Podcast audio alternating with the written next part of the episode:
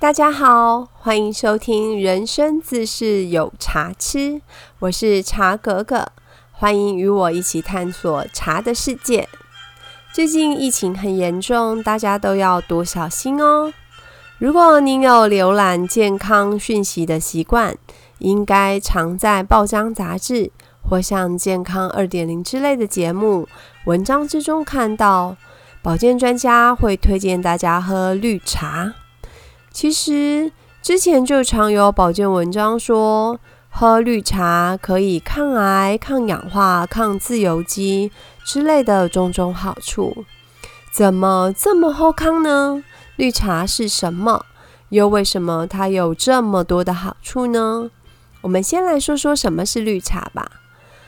虽然全世界的茶种类非常多，但是对于绿茶的认定是非常一致的。也就是茶叶摘采下来之后呢，没有经过发酵的过程，就直接杀青干燥，这就是绿茶。不管它是用什么茶树的品种做成的，只要符合这个制作过程，它就是绿茶。所以光中国的绿茶就有几千种哦。那你可能想问我，什么是发酵啊？不知道你们有没有看过茶叶制造的过程？一般来说，我们茶青回厂之后呢，会铺在空地上摊青。制作的程序上称为日光微雕，这个动作它就是属于茶叶发酵过程的一个部分哦。而做绿茶，我们茶青回厂之后呢，就直接蒸青或是炒青，让茶叶固定在这个状态。它没有经过发酵的程序，这就是最关键的差异哦。接下来告诉你，发不发酵到底差别在哪里呢？发酵这个过程很神奇，有人称为氧化作用。那我们一般来说，这两个说法呢，在业界其实都是呃可以听得懂在表达什么的。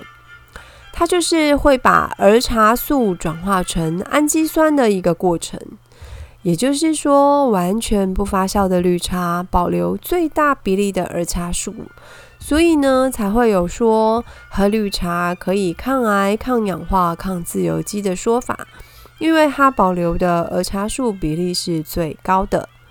那有的人可能会有一点紧张。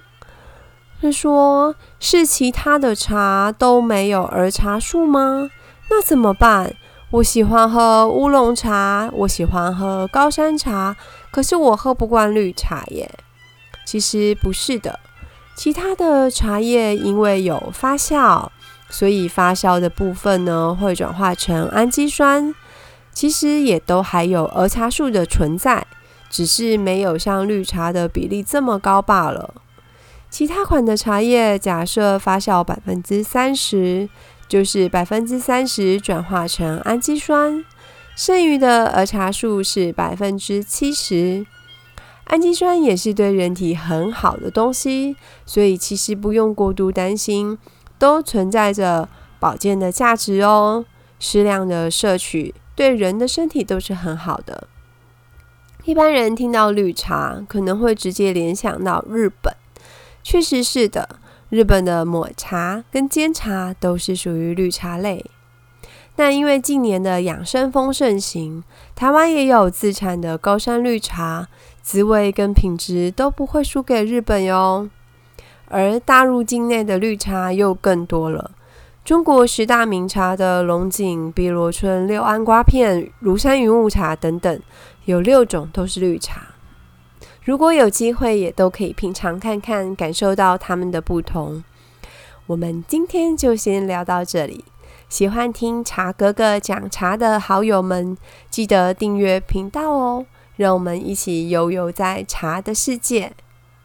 谢谢大家，我们下次再见。